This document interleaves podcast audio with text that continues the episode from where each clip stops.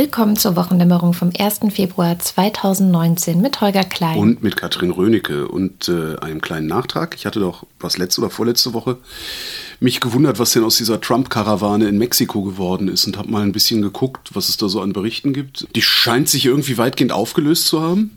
An der Grenze selber hängen irgendwie nur noch 2000 Leute rum. Vom Rest äh, nehmen sie an, dass die es irgendwie geschafft haben, äh, in die USA zu diffundieren, aber man weiß es auch nicht. Und äh, die mexikanische Regierung hat irgendwie einen Erlass rausgegeben, dass wer aus Mittelamerika einwandert, äh, eine Aufenthalts- und Arbeitserlaubnis in Mexiko bekommt. Und ähm, da haben sich irgendwie alle, also es ist seit Mitte Januar gibt es das und da haben sich seitdem 15.000 Leute schon registrieren lassen. Wow. Ich weiß gar nicht, ist das viel? 15.000 Ist jetzt nicht ist so- schon ordentlich. Ich meine, da unten, da wohnen halt richtig viele Leute. Ne? Also, ja, so, soweit Mexiko. Dann hatte ich ja gefragt, ob irgendjemand ein sinnvolles Argument für freie Fahrt für freie Bürger hätte. Ja. Äh, stellt sich raus, nein. Also alles, was an Kommentaren gekommen ist, selbst die, die sich redlich Mühe gegeben haben, ein ordentliches Argument zu formulieren, sind nicht hinausgekommen über, weil ich das so will oder brauche, oder weil brauche. ich meine Genau. es zu brauchen, Weil, genau, ja. Genau. Weil ich also, viel unterwegs bin. weil ich viel unterwegs bin, wenn ich langsamer fahren müsste, käme ich oft abends nicht nach Hause zu meiner Familie, kann ich alles nachvollziehen. Ist Mhm. aber, ist aber nun mal keine Grundlage, ein Gesetz zu machen. Ist schon ganz interessant. Tja, ich habe auch einen klitzekleinen Nachtrag und zwar, wir hatten es kurz mal dieses Paritätgesetz angesprochen zum 100-jährigen des Frauenwahlrechtes hier in Deutschland. Da stand ja im Raum, dass es auch auf Bundesebene Bemühungen, Bestrebungen gibt, ein sogenanntes Paritätgesetz einzuführen, was verhindern soll, dass der Frauenanteil in Parlamenten so gering ist, wie er momentan ist. Also im Bundestag ist er ja so niedrig wie seit 20 Jahren nicht und aber auch in vielen Landesparlamenten gibt es da Probleme. Und Brandenburg hat jetzt als erstes Bundesland tatsächlich beschlossen und das Gesetz verabschiedet, dass auf den Listen für die Landtagswahl die Hälfte Frauen sein müssen. Das finde ich eine sehr gute Nachricht. Wobei natürlich die AfD und die CDU der Meinung sind, das sei irgendwie verfassungswidrig und Diskriminierung und Das- jetzt äh, Das mit der Verfassungswidrigkeit habe ich auch an einigen Ecken gelesen, was ich nicht rausfinden konnte, auch weil es einfach zu frisch ist, weil diese, dieses Gesetz ist, glaube ich, von Donnerstag dieser Woche, Mittwoch oder Donnerstag. Also selbst einige Juristen, denen ich so auf Twitter folge und so, haben, haben da Bedenken angemeldet, aber keiner hat es bisher richtig ausgeführt.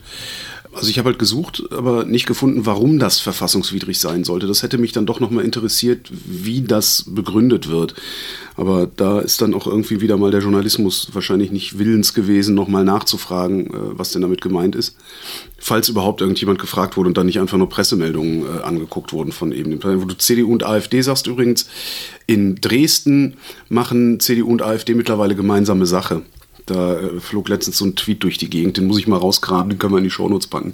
Also da finde ich noch, was ist irgendwie in so einem, so einem Stadtrat oder so, also irgendwie Ah. was Kleines, aber da fängt es dann halt an. Es fängt ja meistens im Kleinen. An. Zu diesem Paritätgesetz habe ich mir die ganzen Idiotensenken angeguckt, also die äh, Kommentarspalten auf den Webseiten der Massenmedien. Hauptsächlich Männer sind jetzt der festen Überzeugung, dass wir mit so einem Gesetz nicht mehr die Besten ins Parlament bekommen, sondern halt Natürlich. nur noch die Quotenfrauen. Ja. Weil ja jetzt auch die Besten in den Parlamenten sitzen. Das Genau, wir es ja hat gar nichts mit Männernetzwerken zu Nein, tun nein, nein. oder mit Buddy Ja, oder, oder Benachteiligung von Frauen oder so. Mm -mm. Nein, was, nein. ich, was also mein Laienverstand zu dieser äh, Verfassungswidrigkeit ist. Also ich habe dann mal überlegt, was könnte sein, äh, Verfassung durchgelesen. Ja. Kann man ja öfter mal tun. Gibt es übrigens in so einer Schmuckausgabe. Hast du die gesehen? ja, wer hat die rausgegeben Äh, nochmal? Habe ich wieder Ähm, vergessen, aber Aber sehr hübsch. ja, sehr hübsch aufgemachtes Grundgesetz. Kostet, glaube ich, einen Zehner. Gibt es im Zeitschriftenhandel und Genau. ist ein super Geschenk, wenn man so statt einen CD-Gutschein oder sowas. Ne? Falls, verschenkt man heute eigentlich noch? Nee, heute verschenkt man iTunes-Gutscheine. Ja, irgendwelche so kleine Kärtchen. Jedenfalls habe ich äh, ins Grundgesetz geguckt und Artikel 3 Absatz 2. Männer und Frauen sind gleichberechtigt. Der Staat fördert die tatsächliche Durchsetzung der Gleichberechtigung von Frauen und Männern und wirkt auf die Beseitigung bestehender Nachteile hin. Ja, damit begründen Das- übrigens die Grünen dieses Gesetz. Das, ja, eben, das klingt für mich eben, als sei der Staat sogar verpflichtet, so ein Gesetz zu machen und nicht einfach nur äh, Wenn kann es er von machen, wenn er alleine nicht geht, ja. Ja, ja eben, wenn das es von ist alleine ja was, Wir, was wir immer wieder feststellen. Ohne Quote geht's halt nicht. Ja, ähm, ja schon. Ja, und auch noch einen weiteren Nachtrag habe ich zur letzten Sendung. Ähm, da hattest du ja berichtet, dass äh, in Kolumbien gerade wieder der Frieden in Gefahr ist. Und dich so, ich glaube, ein bisschen gewundert, weil wir ja der Meinung sind, alle Leute wollen eigentlich Frieden und sollten ja ein Interesse daran haben. Und ähm, das hat eine Hörerin von uns veranlasst, sich zu Wort zu melden. Die ist nämlich aus Kolumbien stammend seit neun Jahren in Deutschland. Aus Kolumbien, ist Kolumbianerin. Sie ist Kolumbianerin. Ja lebt in Deutschland mhm. seit neun Jahren, möchte aus verschiedenen Gründen anonym bleiben. Man hört es wahrscheinlich auch gleich ein bisschen raus, warum sie anonym bleiben will. Jedenfalls hat sie gesagt, ja, es ist schön, dass wir so viel darüber reden und so. Und sie freut sich dann natürlich auch. Aber ihr ist aufgefallen, wir Europäer werden Kolumbien wahrscheinlich nie verstehen. Also das ist so ein Gefühl, was sie jetzt nicht nur bei uns hatte. Weil ja, soll, soll uns doch mal aufklären. Genau, das habe ich auch gesagt. Und habe sie angerufen und mit ihr ein bisschen darüber gequatscht. Also einfach gefragt, okay, ich verstehe Kolumbien tatsächlich nicht. Also ich kann es auch einfach von hier aus nur sehr schwer verstehen, wenn man nicht da lebt. Erklär es mir doch mal. Um diese Frage zu beantworten, muss ich ein paar Dinge über den Drogenkrieg erklären. In Kolumbien es gibt mehrere Guerillagruppen, die von Drogengeld finanziert werden. Das Geld, die diese Geschäft bringt, ist außerordentlich viel. Zum Beispiel Pablo Escobar hat Kolumbiens Präsident damals angeboten, die Auslandsschulden zu bezahlen. Er war zwischenzeitlich einer der reichsten Menschen der Erde. Genau, kurz zum Hintergrund. Pablo Escobar ist tatsächlich einer der bekanntesten kolumbianischen Drogenhändler, ähm, über den hierzulande und auf der ganzen Welt auch immer gerne mal Witze gemacht werden. Ich habe eine Kaffeetasse, da steht drauf Coffee, the other Colombian export. Ja, und das ist etwas, was zum Beispiel sie überhaupt nicht witzig findet. Ne? Also die, was klar ist. Weil, Natürlich ist es nicht witzig. Es ist halt, ne, unsere Nazis finden wir ja auch nicht witzig. Eben, ja. genau. Ähm, Paula Escobar war tatsächlich sehr einflussreich, also von Mitte der 70er bis Ende der 80er aktiv, also im Sinne von Drogenanbau, Drogenschmuggel. Einer auch derjenigen, der gegen die FARC, also einer dieser Guerilla-Organisationen dort gekämpft hat. Und äh, tatsächlich war er 1989 laut Forbes Magazin einer der reichsten Männer, nämlich der siebtreichste Mann der Welt. Und er hat damals 80 Prozent des Kokainhandels auf der ganzen Welt kontrolliert. So, das ist Pablo Escobar. Große Teil dieses Geldes wird benutzt, um Bestechung und Regierung zu kaufen. Und dies fordert die Korruption auf jedem Niveau, von ganz unten bis ganz oben. Außerdem, dieses Geschäft gibt Geld und Macht nicht nur zu den Korrupten in Kolumbien, sondern auch im Ausland zu den Leuten, die das ganze Geschäft kontrollieren. Es ist so ein lukratives Geschäft, dass diese Leute überhaupt keine Interesse an Frieden haben oder Interesse daran haben, Drogen zu vernichten. Leider versuchen viele von diesen korrupten Personen in der Regierung oder Leute, die anderweitig Macht haben, das Volk zu manipulieren und versprechen der Bevölkerung den Kampf gegen diese Gruppen, Waffenstillstand und Frieden. Und weil das kolumbianische Volk nicht mehr leiden möchte nicht mehr Familienmitglieder, Freunde verlieren wollen, glauben wir an diese Versprechen und geben nicht die Hoffnung ab, dass irgendwann der Krieg aufhört. Aber in Wahrheit, viele von den Korrupten, die die Macht haben, zeigen nur eine Fassade, aber in Wirklichkeit haben sie eine private Agenda und Interesse, das von diesen Drogen unterstützen wird. Es gab in der Vergangenheit so viele von diesen Fällen, dass als Kolumbianer nicht mehr weiß, was echt ist oder nicht. Es geht nicht um links oder rechts. Korrupte Leute gibt es in beide. Das Problem ist groß. Und ich meine nicht, dass die ganze Regierung korrupt ist, aber die ehrlichen Personen, die es wirklich gute Interessen haben, haben nicht so viel Geld, Macht und Verbindungen. Und deswegen ist es so schwer, gegen diese Korrupte zu gewinnen das ist jetzt halt nicht einfach, also einfach in Anführungszeichen so eine Korruption oder so ein, so ein Problem, wie wir es kennen in der Politik, also dass Leute bestechbar sind und dann Dinge passieren, die Wirtschaft irgendwie mit rein verbandelt ist oder so. Also so kennen wir es ja hier aus zum Beispiel unseren osteuropäischen äh, Bulgarien oder sowas. So ist es nicht, sondern es betrifft eben in Kolumbien das ganze viele normale Familien. In Kolumbien verschwinden so viele Menschen wie kaum irgendwo anders auf der Welt. Es gibt Zahlen, die sagen, dass über 50.000 Menschen in den letzten 30 Jahren dort verschwunden sind, die dann auch einfach nicht auftauchen. Und das ist, glaube ich, einer der Punkte, den wir hier so schwer verstehen. Also, dass es etwas ist, was wirklich tief in die gesamte Gesellschaft reingeht, was jeden und jede betreffen könnte. Stellen Sie sich bitte dieses Szenario vor. Ihr Papa wird entführt und in den Duschdschungel gebracht, psychologisch und physikalisch gefoltert. Und Beweise hierfür werden zu ihrer Familie geschickt. Diese Gruppe verlangen viel Geld, das man nicht hat, aber irgendwie treibt man das Geld auf, bezahlt und vielleicht kommt ihr Papa zurück. Manchmal kommt er nicht oder er wird einfach erschossen. Dann kommt ein Politiker und verspricht, diese Gruppe zu bekämpfen. Aber natürlich muss das Volk für diese Kampf Steuer bezahlen, diese Kriegssteuer. Dann kommt eine Welle von Gewalt, man verliert Kinder, Schwester, Freunde. Und mit der Zeit kommt eine andere Politik und verspricht mit dieser Gruppe zu reden und versuchen einen Waffenstillstand. Man glaubt, bezahlt Steuer für alles und nach einem Monat Waffenstillstand, wieder Bomben und Gewalt überall. Dann kommt endlich ein Friedensvertrag mit einer dieser Gruppen und natürlich muss das Volk wieder für die Wiedereinsetzung für alle diese Personen, die uns so wehgetan haben, bezahlen. Aber weil man Hoffnung hat, man macht alles, um Frieden zu bekommen. Das ist also Hoffnung. Sie machen alles mit. Sie hoffen auf den Frieden, wie du ja auch gesagt hast letzte Woche. Ich hatte jetzt eigentlich erwartet, dass mir jemand den Zahn zieht, dass die Leute da Frieden haben wollen. So klang deine Einleitung. Nee, pass auf. gerade so blöd. Ja, das Bittere an der Geschichte kommt jetzt. Leider ist nach dem Friedensvertrag zum Beispiel der Konsum von Kokain in die USA ausgestiegen wie noch nie zuvor und die Anzahl der Kokainplantagen in Kolumbien auch. Und man denkt sich, etwas stimmt nicht. Was kommt jetzt? Bis dieser Kreislauf zwischen den Leuten mit Macht, Geld, Korruption und Auslandsmarkt nicht gebrochen wird, wird es nie richtige Frieden geben.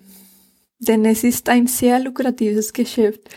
Und wenn es einen Markt für Konsum im Ausland gibt, wird es immer eine oder mehrere Gruppen geben, die Drogen produzieren.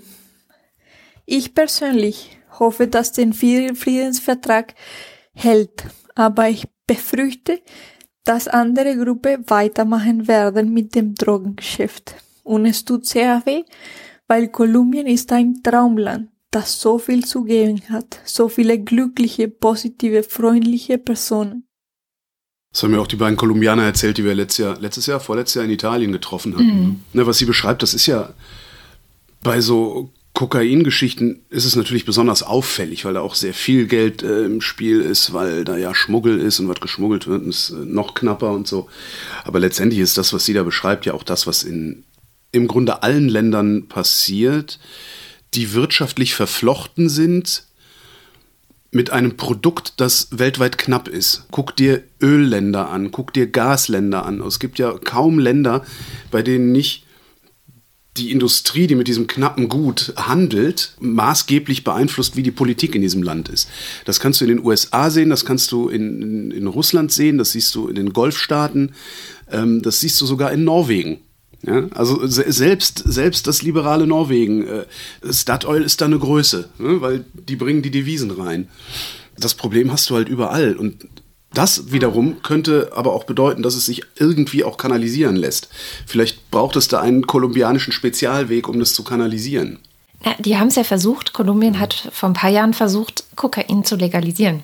Mhm. Weil ein großer Teil des Problems ist, dass es illegal ist. Das ist ja immer so bei Drogen. Das größte Problem bei Drogen ist, dass sie illegal sind. Ja. Und dass sozusagen ein direkter Zusammenhang auch zwischen diesen Kriegen, dieser Gewalt mhm. und dem Konsum bei uns im Westen besteht. Ja, War auch mal ein schöner Artikel, ich glaube im Tagesspiegel oder so, der mal die Leute, diese ganzen Hipster äh, eins aufs, aufs Maul gegeben hat, ja Mhm. hier, ihr kümmert euch um faire Produktionsbedingungen eurer Klamotten und ihr esst nur Ja. vegan. Und am aber Wochenende zieht ihr euch schön äh, das Zeug durch die Nase, wofür Kolumbianer draufgegangen sind. Ja, genau. Und das habe ich sie auch gefragt, ob sie denkt, dass diese, dass vielleicht eine Legalisierung helfen könnte. Und sie meinte so, ja, also sicherlich für die Kolumbianer wäre das super. Sie war sich dann unsicher, ob es für den Rest der Welt so gut ist, wenn Koks legalisiert wird. Ich glaube, das wäre völlig, das, ich glaube nicht, dass das ein Problem wäre. Es wird Also, ja sowieso konsumiert. Ja, das ist ja das Eben. Ding. Ne? Konsumiert wird's eh. Die Frage Ja. ist halt, unter welchen Umständen Ja. wird es produziert und verkauft und so weiter und so fort.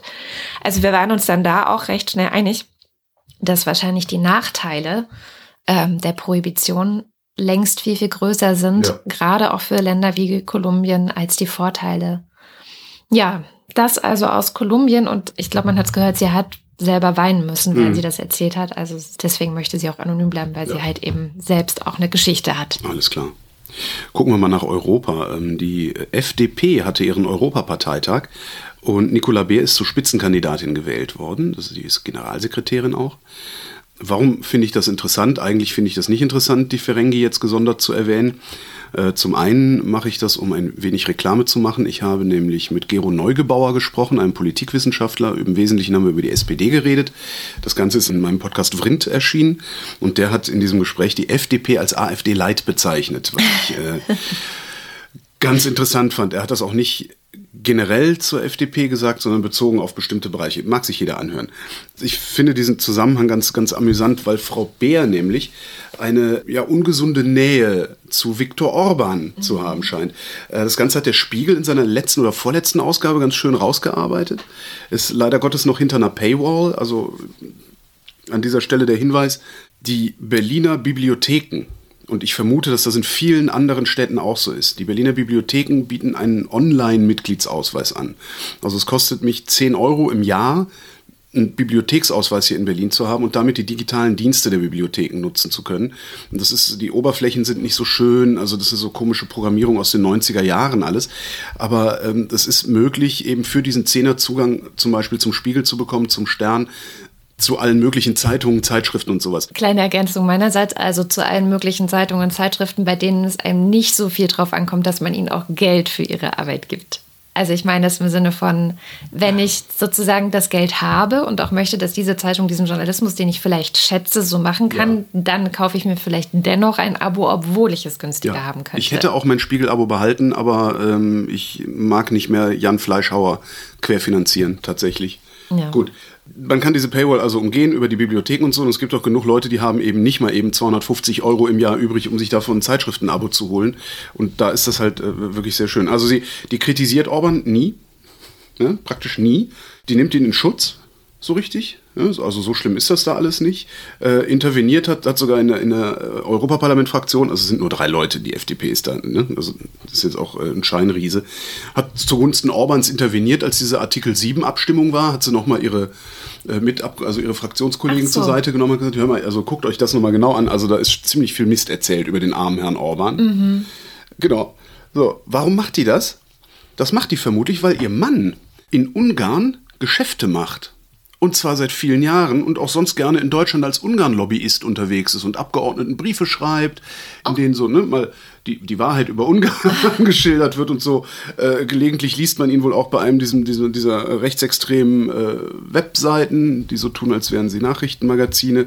Und so, lauter solche Sachen, die haben dann irgendwie sich auch von irgendeinem ehemaligen Minister in Ungarn trauen lassen. Also sie haben so eine ganz komische, es ist ein ganz komisches, ganz komischer Klüngel, der da hinter Frau Bär und, und Ungarn zu, zu existieren scheint. Und das ist natürlich für eine Partei, die sich liberal nennt, eigentlich eine Bankrotterklärung, so jemanden zur Spitzenkandidatin für die Europawahl zu machen. Absolut. Wenngleich die FDP selber zur Europawahl wirklich mit einer eindeutigen Ungarn nicht nur Kritik, sondern Watsche antritt und ja sogar, und das finde ich eigentlich ganz cool auch, sagt, äh, wir müssen die Nationalstaaten in Europa überwinden. Also die haben ja wirklich ein, ein, ein bundesstaatliches Konzept äh, sich ausgedacht. Finde ich ganz witzig.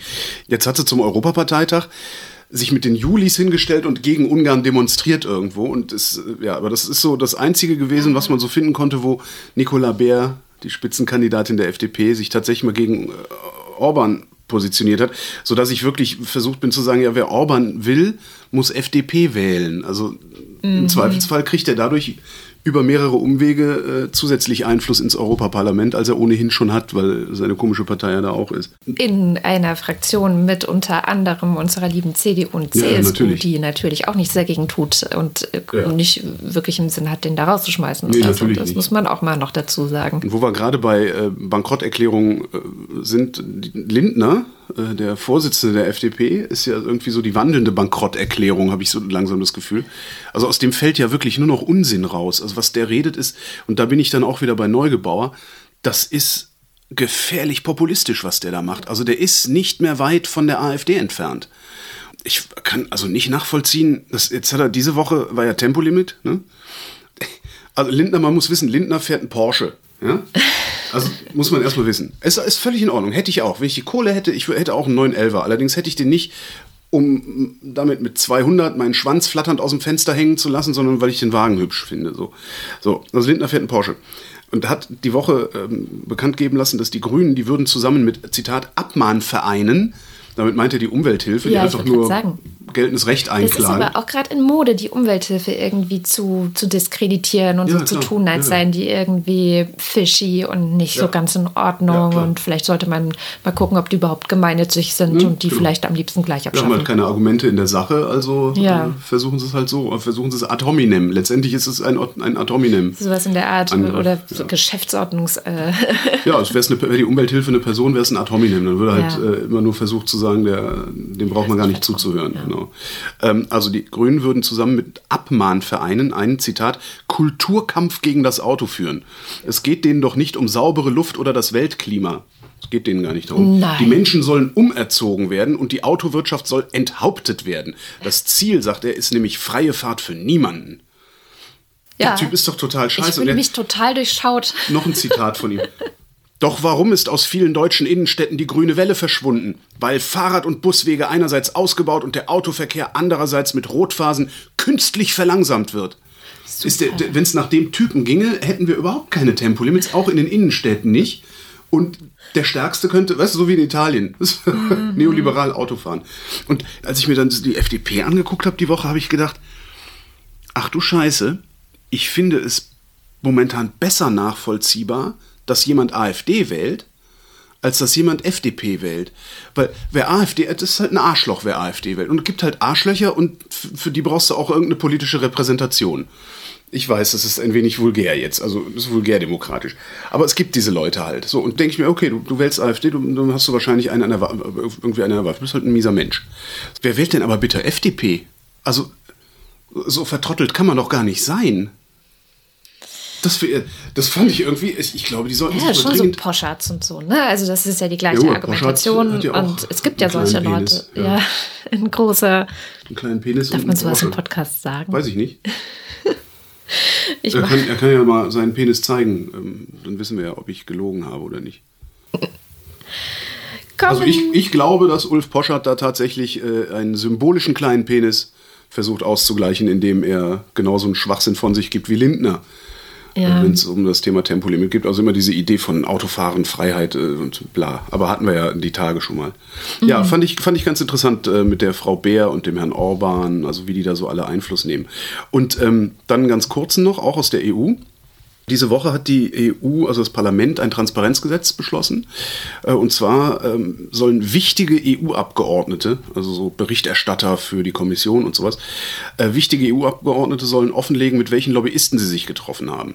Die EVP-Fraktion, CDU, äh, hatten und Orban. CDU und Orban hatten beantragt, die Abstimmung zu diesem Gesetz geheim zu machen, was im Europaparlament extrem selten vorkommt, dass äh, solche Abstimmungen geheim gemacht werden. Aber die haben halt was zu verbergen, die Herrschaften. Ja. Da habe ich ja übrigens, das ist einer meiner simpelsten und gleichzeitig gnadenlosesten Maßstäbe. Äh, wer in der Politik was gegen Transparent hat, ist das nur, weil er korrupt ist. ja, natürlich. Ansonsten hast du nichts dagegen zu haben. Das- Siehe geht- Trump auch, Ja, ne? Also ist Wer- Also jedes Argument, ich lasse überhaupt gar kein Argument gegen Transparenz gelten, außer ich bin korrupt. Ich will nicht, dass du mitkriegst, wer mich bezahlt, auf wessen Lohnliste ich stehe, wessen Mietmaul ich möglicherweise bin. Jedenfalls hat eine CDU sich beschwert, auch gegen das Gesetz natürlich gewettet, ah, jetzt muss ich mich ja, immer wenn ich mich mit einem Lobbyisten treffe, muss ich mir dann irgendwas schriftlich geben lassen von dem und so. Was halt auch nicht stimmt, sondern ähm, also der, die, die CDUler dürfen sich ganz normal weiter von den Lobbyisten zum Essen einladen lassen und so. Ne? Also Landschaftspflege ist weiterhin gestattet. Sie müssen es nur offenlegen und das ist mir persönlich ein bisschen zu lasch. Sie müssen es nur offenlegen, wenn das Lobbyistentreffen in unmittelbarem Zusammenhang mit äh, einem Gesetz stattgefunden Ja, genau. hat. Das Aber hey, ich was schade. Ja, immerhin- besser als nix. Ja. Immerhin, weil das Ding ist auch, dass es wirklich schwer war, das ganze Gesetz so durchzukämpfen. Mhm. Also Sven Giegold hatte da auch, der hat einen längeren Newsletter dazu geschrieben und meinte, sie kämpfen seit Jahren dafür. Mhm. Es war ein langer Kampf und hin und her und natürlich gibt es diverse Interessen, die gesagt haben, das machen wir so nicht. Insofern, es ist schon ein Erfolg. Also es ist schon ganz gut. In- in- Eindeutig. Also auch einfach, um, um auch nochmal zu sehen, wer da am korruptesten ist, nämlich die in der EVP-Fraktion versammelten Parteien. Das ist ja immer wieder ganz nett, dann über ja, solche indirekten Hinweise. Ja. äh, Jetzt sind wir schon in der EU. Wir bleiben in der EU. Wir bleiben auch bei dem ganzen Autothema, weil was ja auch immer noch ein großer Aufreger ist, ist ja die Frage mit diesen ganzen Diesel- und Stickoxiden. Wir hatten letzte Woche schon äh, den Grützedetektor Ja. mit den über 100 Lungenärzten. Ähm, und es gab den übrigens äh, ein Hörer formalisiert hat, diesen Grütze-Detektor, gibt es in den Kommentaren zur letzten Sendung, ähm, ist ein Link. Da gibt es tatsächlich so eine, so eine Frageliste. Ist es so, so ja, nein, ja, nein, ja, nein, kannst du anklicken und hinten raus wirft es, wie wahrscheinlich es ist, dass es Grütze ist, was da erzählt wurde. Das ist ganz schön. Sehr schön. Den verlinken wir am besten auch nochmal in den Shownotes jetzt gleich zu dieser Sendung. Jedenfalls äh, gab es einen Hörer, der uns darauf aufmerksam gemacht hat, dass Korrektiv, das ist dieses Investigativrecherchebüro, dass die einen Faktencheck gemacht haben zu einer Aussage, die um Weihnachten herum so populär war. Ich habe sie auch gehört, äh, als ich bei meiner Familie zu Hause war. Hieß es nämlich ganz oft, ja, der Adventskranz, das ist ja schlimmer als so ein Diesel. Und da haben sie, das haben sie halt zum Anlass genommen, zu gucken, stimmt denn diese Aussage überhaupt? Die kurze Zusammenfassung ist, nein, es stimmt natürlich nicht. Es sei denn, man zündet den feuchten Adventskranz in ungelüftetem Raum an und lässt ihn abbrennen. Das ist genau das Ding. Man kann halt so eine kurze Situation, wo ein Adventskranz in, genau, es kommt auf die Größe des Raumes an und ist es gelüftet oder nicht. Also es gibt ganz viele Faktoren, die da hineinspielen, aber man kann das halt nicht vergleichen mit einem Menschen, der sein Leben lang an der Straße wohnt und die ganze Zeit mit Stickoxiden vollgepestet wird. So, also das ist äh, einfach nicht redlich. Wieder Grützedetektor. Ahoi. Aber sie haben dann weitergemacht und haben gesagt, es gibt aber schon, also wir haben bei der Recherche festgestellt, dass es irgendwie tatsächlich keine so große Einigkeit über diesen Grenzwert gibt, ne, der da jetzt in der Debatte ist. Es gibt ja einen Grenzwert vorgegeben von der WHO, den hat die EU übernommen und weil die EU den übernommen hat, gilt der auch für Deutschland. Und sie haben gesagt, sie, es gibt irgendwie Ratlosigkeit, ja. Also warum ist eigentlich diese Debatte so gekippt? Warum reden auf einmal alle über Stickoxide und keiner mehr über CO2 und Feinstaub? Was steckt da eigentlich dahinter? Denn und das ähm, sagen viele Experten, Feinstaub ist viel gefährlicher als äh, Stickoxide und auch nachweisbar. Und da hast du auch viel mehr wissenschaftliche Beweise und so. Wenn es nämlich nach der WHO ginge, und das finde ich das Interessante, wären die Feinstaubwerte bei uns äh, bei 10 Mikrogramm pro Kubikmeter. Die EU hat den nicht übernommen, also in dem Fall bei Feinstaub gesagt, nee, machen wir nicht. Und Deutschland hat gesagt, ach, wir machen einfach 25, was mehr als das Doppelte dessen ist, was die WHO vorgeschlagen hat. Klar, Deutschland macht ja auch immer das, was die Automobilindustrie von Deutschland will. Genau, ja, exakt. Also Deutschland ist wohl auch der Verhinderer ähm, Ja, bei der ja, EU, dass es immer so. irgendwelche Grenzen gibt. Also So, was Automobil angeht, ist Deutschland immer der Bremser in der EU gewesen. Ja, und das Interessante ist, dass Korrektiv sagt, man findet irgendwie keine Expertinnen zu Stickoxiden. Also man findet niemanden, der wirklich ganz fundiert was zu Stickoxiden sagen kann. Und da dachte ich, Moment mal, es gibt ja das Science Media Center, die immer zu allen Themen Expertinnen finden. Und das natürlich auch zu dieser komischen Lungenärzte-Studie, die da, äh, nicht Studie, diese Lungenärzte-Brief, letztendlich war es ja nur ein Brief voller Behauptungen. Ähm, Für Andreas Scheuer hat's gereicht. Für ihn hat's gereicht, Er hat ja, sich tatsächlich. diese, diese Woche nochmal vor der EU blamiert, indem er auf Grundlage dieses Briefes dringend aufgefordert hat, man müsse da nochmal drüber reden. Jetzt habe ich die Hoffnung, Wo- das, wo- Schöne, das Schöne ist ja immer, wenn, wenn man die EU bittet, sich um Grenzwerte zu kümmern, kann es halt passieren, dass der Scheuer die Grenzwerte jetzt noch weiter runtergesetzt kriegt. Bumerang. Und genau, ein Bumerang. Und da, da freue ich mich drauf. Na, der Witz ist, dass er gesagt hat, die müssten doch mal nachgeprüft werden, ohne zu wissen, dass die regelmäßig nachgeprüft werden. Und gerade Gott, das aktuell ist schlimmer. eine Nachprüfung in Gange, von der Herr Scheuer auch hätte wissen können, bevor er das behauptet hat. So, das ist aber. Hast du übrigens mal Andreas Scheuer seinen Doktortitel angeguckt? Ist Auch sehr schön. Er ist von irgendwie so einer komischen Universität in Prag. Ich weiß nicht, ob es die Universität in Prag ist. Und das ist irgendwie so ein Schmalspur-Doktor. Mhm. Der darf nur in zwei Bundesländern überhaupt geführt werden. Der Titel, ein Bundesland davon ist Bayern, das andere habe ich vergessen. Das das heißt, hier so in Berlin ist er gar kein Doktor. Ich glaube, es ist sogar auch Berlin. Ich glaube, Berlin und Bayern könnte sogar, aber ja, aber eigentlich nicht. Also er hat dann, irgendwann war es ihm selbst zu peinlich, da immer wieder darauf hingewiesen zu werden, was für ein Dünnbrettbohrer er ist. Darum nennt er sich nicht mehr Dr. Andreas Scheuer. Sehr, sehr gut. So, zurück zum Science Media Center und den ExpertInnen, die es angeblich nicht gibt. Da ist zum Beispiel ein Professor Harrison aus Großbritannien und der hat gesagt, also wir wissen ganz klar, es gibt einen Zusammenhang zwischen Luftverschmutzung und negativen gesundheitlichen Folgen. Die sind hinreichend belegt, aber er sagt Luftverschmutzung. So. Und er sagt auch, tatsächlich ist die Evidenz für Feinstaub total groß. Bei Stickoxiden nicht so. Ja, also da haben wir es nicht ganz so. Ich zitiere ihn mal. Er sagt in, in Sachen Luftverschmutzung, Zitat, konnte bislang kein Schwellenwert ermittelt werden, bis zu dem kein Schaden auftritt. Dies wird dadurch erklärt, dass der einzelne Mensch zwar eine Schwelle hat, unterhalb derer sich der Körper selbst reparieren kann, aber auf Bevölkerungsebene gibt es eine Reihe von Expositionen und eine Reihe von individuellen Schwellenwerten, von denen einige, zum Beispiel ältere und gebrechliche Menschen, extrem niedrig sind. Sprich, was zum Beispiel bei den Stickoxiden auch passiert ist, wenn so ein Grenzwert festgelegt ist, ist, dass man sagt, wir gehen lieber auf Nummer sicher, wir berücksichtigen auch diejenigen, die zum Beispiel Asthmatiker sind, die irgendwie ältere Ja. Leute sind, Babys, äh, Ja, klar, kannst ja nicht warten, Kleinkinder. bis das Kind in den Brunnen gefallen ist. Also, ja. Genau. So, dann kommt doch ein Professor Brauer aus Kanada, der sagt, Menschen sterben in allen Studien, ja, egal ob man das auf Städte betrachtet oder nur einzelne Stadtviertel, sie sterben signifikant früher, wenn sie hoher Luftverschmutzung ausgesetzt sind. Und reduziert man die Luftverschmutzung, sinken die Sterblichkeitsraten. Also auch da gibt es einen extremen Zusammenhang. Habe ich das gerade richtig verstanden, dass es keinen, also keinen Grenzwert für Stickoxide gibt im Sinne von, es ist möglicherweise in so geringer Konzentration schon schädlich, dass wir den Grenzwert eigentlich auf Null setzen müssten? Oder so ähnlich? Genau, also es ist Also- kein wissenschaftlich ermittelter Schwellenwert, ab dem es nicht gesundheitsschädlich Genau, ab ist. dem es nicht gesund ist. Das, das, das guckt ja nach unten dann. Also Ja. es gibt keine Untergrenze. Ja, es kommt Ja. immer drauf an, wen Dann du hoffen wir mal, dass betrachtest. die EU ihrer Verantwortung gerecht wird und Andreas Scheuer in die Schranken weist. Kommen aus der CSU eigentlich immer nur Bekloppte? Ja, Ja. Ähm, Hm, jetzt, wo du es sagst. ich könnte noch einige Beispiele Ja, aufzählen. bitte. ähm, nein, aber kommen wir noch zu einem Professor Künzli. Ich dachte, du meinst die Beispiele. Dachte Nein. ich auch so. Okay. Ja, ein Professor Künzli aus der Schweiz. Künzli aus der Schweiz fand ich sehr nett.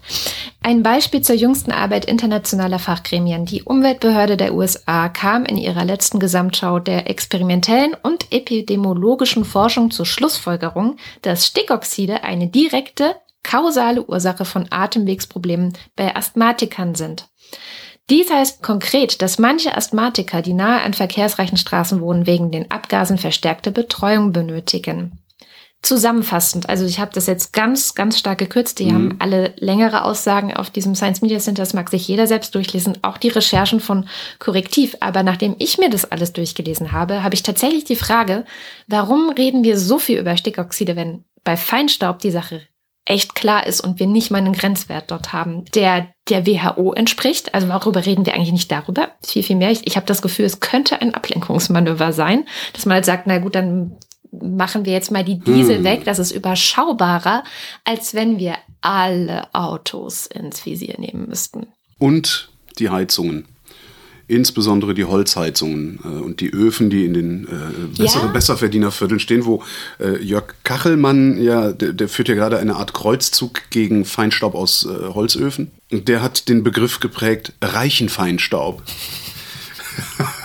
auch sehr Ja, schön weil die. Leute, die hier bei mir in der Siedlung Holzöfen haben, sind halt die, die eine, eine Dreiviertelmillion für so ein 100 Quadratmeter Haus ausgeben können und so. Aber wie ist es? Ähm, belasten die sich nicht vor allem selber oder kommt dann sehr viel auch durch den Schornstein in die, in die Umwelt? Nee, das ist ein Umweltproblem. Das Das geht durch, durch den. Schornstein raus. Ich, ich wüsste ganz gerne mal, ich müsste hier eigentlich mal Kachelmann fragen, ähm, der, der weiß das bestimmt, äh, ob man das filtern kann.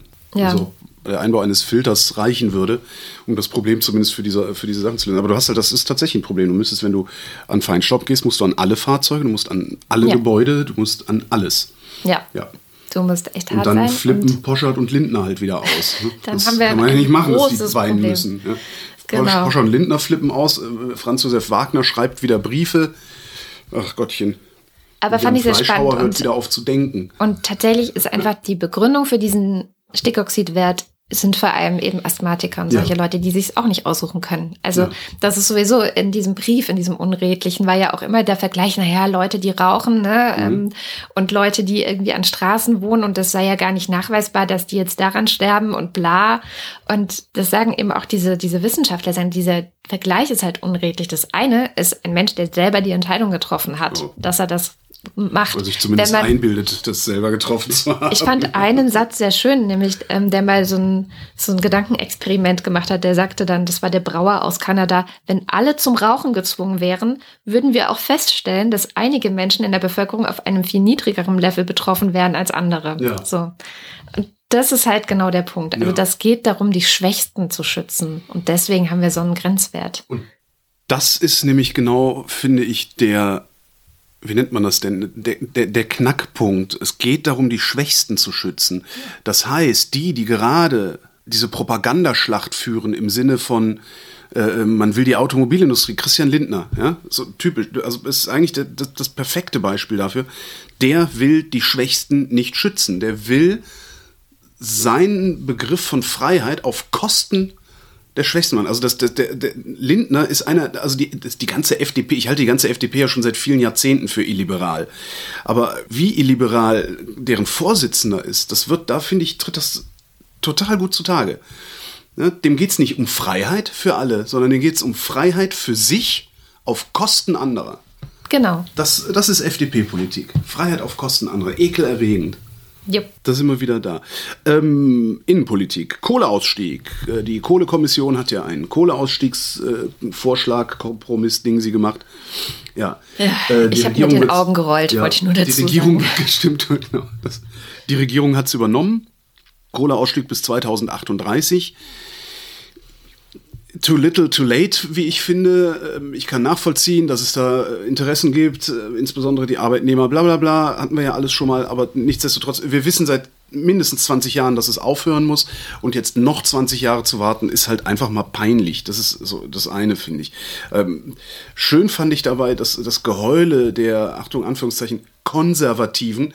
Ja, ihr werdet euch noch wundern, wenn in 20 Jahren der Strom nicht mehr aus der Steckdose kommt. Das ist halt so typisches Pseudo-Argument bei Konservativen. Die tun bei jeder Veränderung immer so, als sei die Existenz eine Konstante und kein Prozess. Ja?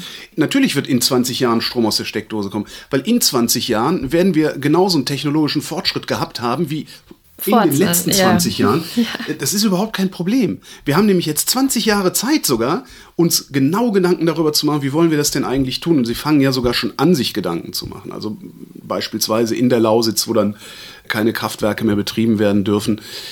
Stromspeicher hinzubauen. Ne? Da gibt es ganz interessante äh, Großspeicheranlagen, Redux-Flow-Batterien nennen die sich. Das sind Stromspeicher, die sehen aus und sind auch so groß wie Raffinerien. Also, boah, Riesending, also sehr, sehr cool. Musst du mal googeln. Echt ganz abgefahren. Also, das ist das eine, was ich bei dieser ganzen, bei dieser ganzen Debatte so lustig finde. Immer sagen, dann werdet ihr euch noch wundern, dass man äh, Windräder nicht essen kann und so, oder was auch immer man dann so liest.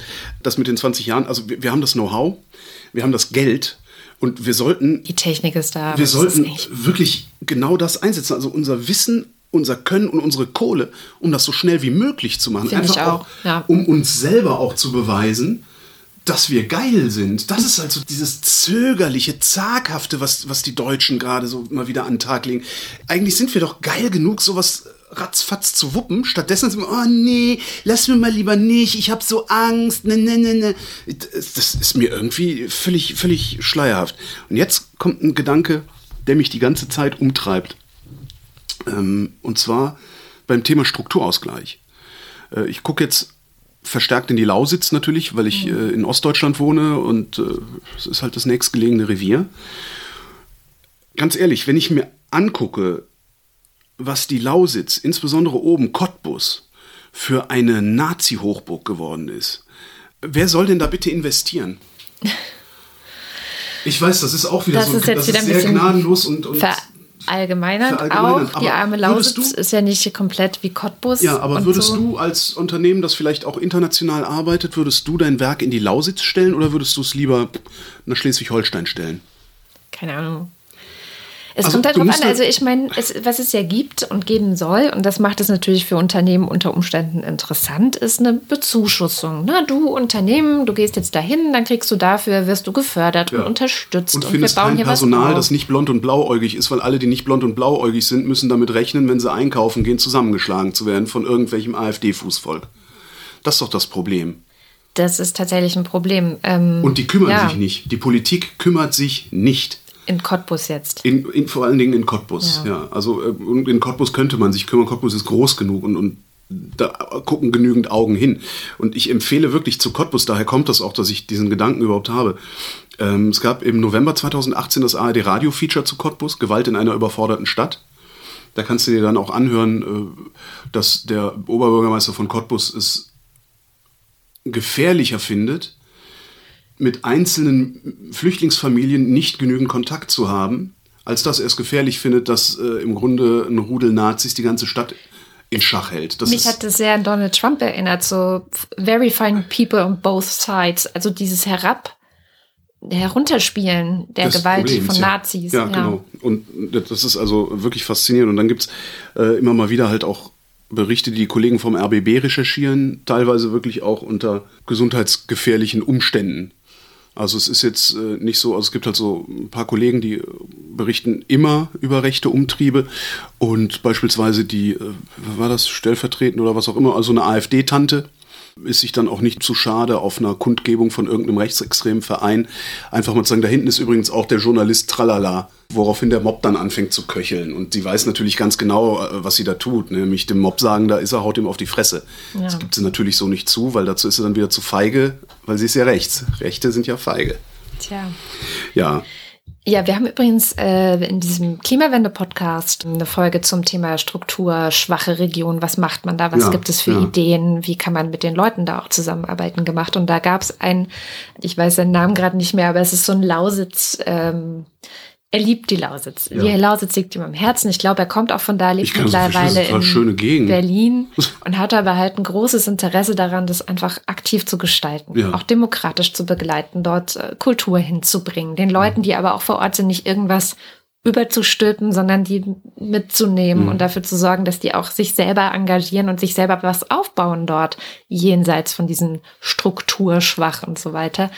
Ich finde, da ist eigentlich auch ganz viel Hoffnung. Das kommt mir in der Debatte immer zu kurz, dass immer so geguckt wird, "Äh, was sollen wir denn da machen? Und das, ähm, jetzt ist die Kohle weg. Wir haben ja gar keine Ideen, was wir sonst tun könnten, wo ich so, da, so echt oft dachte, wie, ihr habt ihr, keine ihr Kohleleute habt keine Ideen, was Ja, ihr sonst genau. tun könntet. Alle anderen haben Ideen. Die Es tun nämlich schon was anderes. Tausend Ja. Sachen, die man machen kann. Aber Komm mal raus aus deiner kleinen Käseglocke. Du darfst aber auch nicht übersehen, dass ähm, diese Kohleindustrie einfach, also als, als Primärindustrie sozusagen extrem viel Geld, extrem viel Wertschöpfung da macht. Also das Geld, das die anderen mit ihren guten Ideen ausgeben können, können sie zum Teil auch nur deswegen ausgeben, weil da Kohle verarbeitet wird. Klar. Und das ist, äh, Aber dafür so- soll es ja den Ausgleich auch geben. Also das ist ja politisch reichen. machbar. Ja, Das- das, das ist das ist die. Frage, ob das nicht reicht. Ich, das, dem Frieden traue ich nicht. Hm. Also seriöserweise müsste man hingehen und sagen, okay, wie viele Leute sind unmittelbar, hängen unmittelbar an der Kohle, wie viel Geld verdienen die, also was macht das im Jahr aus an, an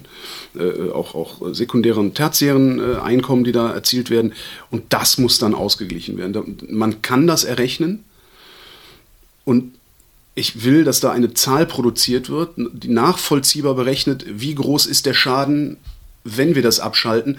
Und das muss irgendwie kompensiert werden. Ob das jetzt mit der Gießkanne durch das Bewerfen mit Geld äh, kompensiert wird oder ob man sagt, okay, wir machen halt über so einen Strukturfonds Investitionszuschüsse oder irgendwie sowas. Ja, Aber genau. dieses, ja, da machen wir mal ein paar Behörden hin und äh, äh, was war noch? Äh, Behörden wollten sie dahin versetzen. Da freuen sich dann auch die Beamten, ne? wenn sie dann aus Berlin nach Cottbus immer müssen zur Arbeit. Was war denn das, was sie noch? So ein bisschen wie mit Dessau. Ja, genau. Umweltbundesamt. Ja, will auch keiner sein halt. Ne? Und ich finde das so. Ich, Aber vielleicht ich, aber ist ich, es ich eine gute so, Idee. Vielleicht ist es gut, dass es da ist. So, Klar. weißt du? Ja, klar. Also, Und, aber ich finde das, trotz alledem finde ich das total unredlich. Dieses ewige, ja, wir, wir müssen Investoren hinholen und sowas. Ernsthaft, niemand läuft's nicht, ja. investiert, wo Nazis rummarschieren. Ja, wer da investiert, ist doch nicht bei Trost. Das kannst du halt einfacher haben. Ich will doch nicht eine Firma irgendwo hin. Ich weiß, ich bin gnadenlos, aber ich mach doch, ich stelle doch meine Firma nicht irgendwo hin, wo ich Schiss haben muss, dass mir mein Fuhrpark angezündet wird, weil ich politisch nicht auf Linie des Oberbürgermeisters bin. Das ist doch scheiße. Und das müssen die doch auch irgendwie. Ich, vielleicht bin ich ja auch, stehe ich allein auf weiter Flur mit, mit, mit dieser Haltung. Ich habe das schon sehr, sehr lange, dieses Gefühl, dass es den Leuten vor Ort auch klar sein muss, dass die nie industriell auf die Füße kommen werden, solange die da diese rechten Umtriebe haben. Da geht freiwillig niemand hin. Und kaum eine Firma, die ordentlich Geld verdient, arbeitet lokal. Das ist alles klar. internationalisiert. Ja, das stimmt. Das, das finde ich irgendwie, naja. Ja, es ist auf jeden Fall ein Dilemma. Aber ja. Kommen wir noch zu einem ganz anderen Thema. Es ist ich mache es auch kurz, weil wir sind schon wieder relativ weit Oh, fortgeschritten in unserer Zeit. Das macht nichts. Und zwar war heute eine große Nachricht der INF-Vertrag. Der INF-Vertrag ist ein Vertrag zwischen Russland, du kennst ihn wahrscheinlich, Russland und den USA, die sich darin beide verpflichten, dass sie keine landgestützten atomaren Mittelstreckenraketen mit Reich, zieht jetzt, ich lese das gerade vor, Ja. mit Reichweiten zwischen 500 und 5500 Kilometern produzieren. Genau, und die Amis werfen den Russen seit Jahren vor, dass ihre Mittelstreckenrakete zweieinhalbtausend Kilometer weit kann und die Russen sagen, nee, die können nur 400 Kilometer. Und ich frage mich die ganze Zeit, sag mal, seid ihr blöd? Se, seid ihr irgendwie doof? Guckt, geht doch hin und guckt's euch an. Ja, Man kann einfach sagen, ja, Problem kommt ist- rein, guckt's euch an. Das Problem ist, Warum? Die Frage. Entschuldigung. dass man halt gedacht hat, naja, wir brauchen das nur eine Zeit lang. Es gab mal sowas wie bei der IAEA, also dass es wirklich unabhängige Kontrollen gab und Ja. unabhängige Inspektionen, die das dann nur für das andere Land sichergestellt haben, dass das alles in Ordnung ist. Aber man hat gedacht, dass die Probleme zwischen den USA und dem Nachfolgestaat der Sowjetunion, also Russland, dass die sich schon lösen werden und dass man das irgendwann nicht mehr braucht. Ja, weil der Westen ja gewonnen hat. ne? Genau, Und sich gerade von Russland an der. Nase rumführen lassen muss.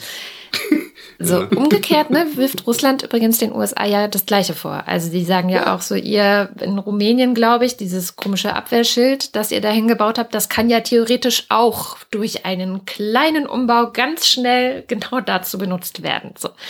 Und Ja, dann sollen das sie Problem, diesen Ding in Rumänien wegmachen. Die Russen sollen, die, das, ich, das ist echt so ein bescheuerter Kindergarten. das hat- Männer nein. mit Waffen sind ein bescheuerter Kindergarten. das ist kein Kindergarten. Ich glaube, meine Theorie ist, nach allem, was ich jetzt äh, auch, also der Faktenfinder bei der Tagesschau hat das relativ gut aufbereitet, dass das Problem ist, das Hauptproblem ist, dass beide den Vertrag nicht mehr wollen, dass beide gerne wieder aufrüsten würden und dass beide ein Interesse daran haben, darauf nicht mehr Rücksicht nehmen zu müssen, was das andere Land macht. Ja, das also, ist dass doch- wir das kurz doch- vor der Aufrüstung wieder Das stehen. ist doch das, was ich mit Kindergarten meine. Was Ja. ist, wie viel Waffen willst du denn noch haben?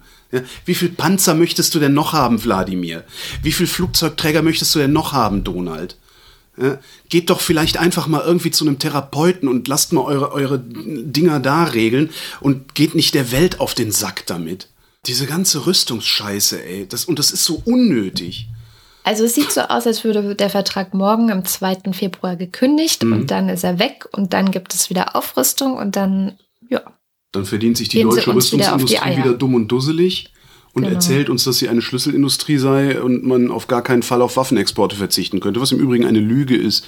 Es gab, ähm, oh weia, wenn ich, ob ich das noch finde, es gab mal eine Feature-Reihe über Waffenexporte und da äh, haben sie das mal komplett auseinandergenommen äh, und hatten auch einen Typen da, der mal vorgerechnet hat, dass wenn man die Rüstungsindustrie in Deutschland einfach zumachen würde, würden halt die ganzen Ingenieure, die da arbeiten, sofort anderswo Arbeit finden, weil nämlich überall Ingenieure gesucht würden. Ja. Also selbst dieses, nein, dann kann ich meine Familie nicht ernähren. Das Also heißt, wir lösen das den ist- Fachkräftemangel damit. Du löst den Fachkräftemangel zumindest in Teilen, indem du die Rüstungsindustrie verbietest, ja. Aber die haben halt super Präsentkörbe, das kannst, Ja. du, kannst du vergessen. Ja, äh, haben wir noch ein schönes Thema, eine gute Nachricht Nee, oder habe so? ich tatsächlich nicht. Das Einzige, was ich noch gehabt hätte, wäre Peter Altmaier und äh, seine komischen Einlassungen zur Konjunktur, aber das habe ich jetzt gelöscht. Wir haben keine gute Nachrichten, keine guten Nachrichten Doch, warte. Woche. Peter Altmaier wollte mich verarschen. Ist das eine bessere? Schöner, oder? Klingt irgendwie.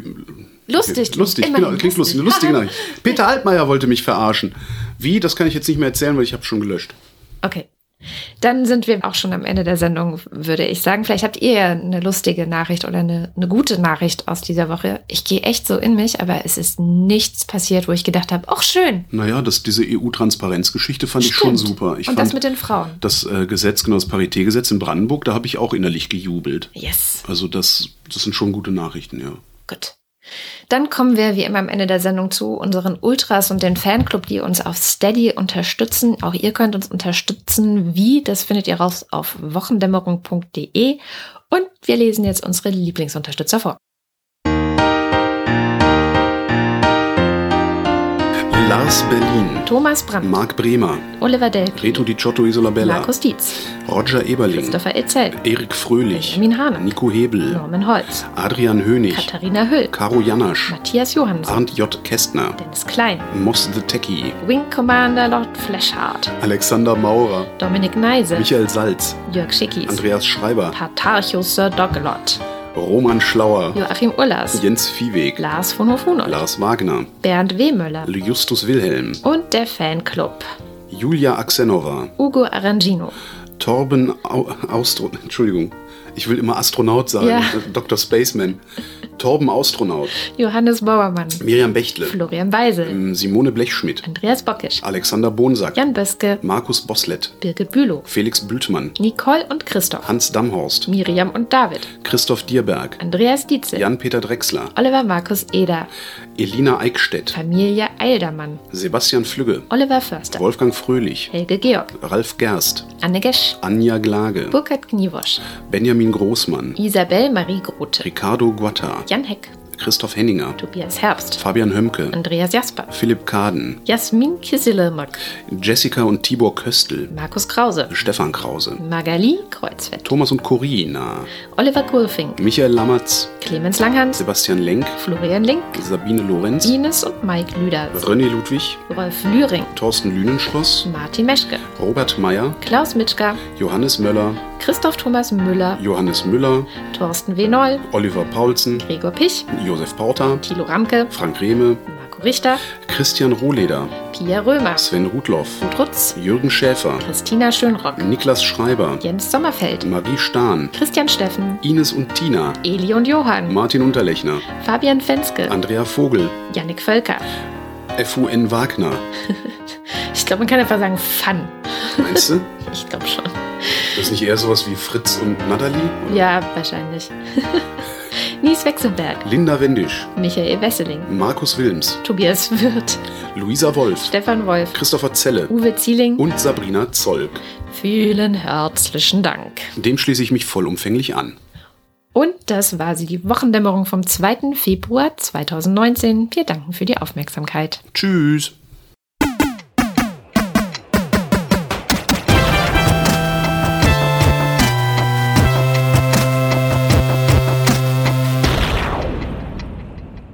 Die Wochendämmerung ist eine Produktion von Haus 1.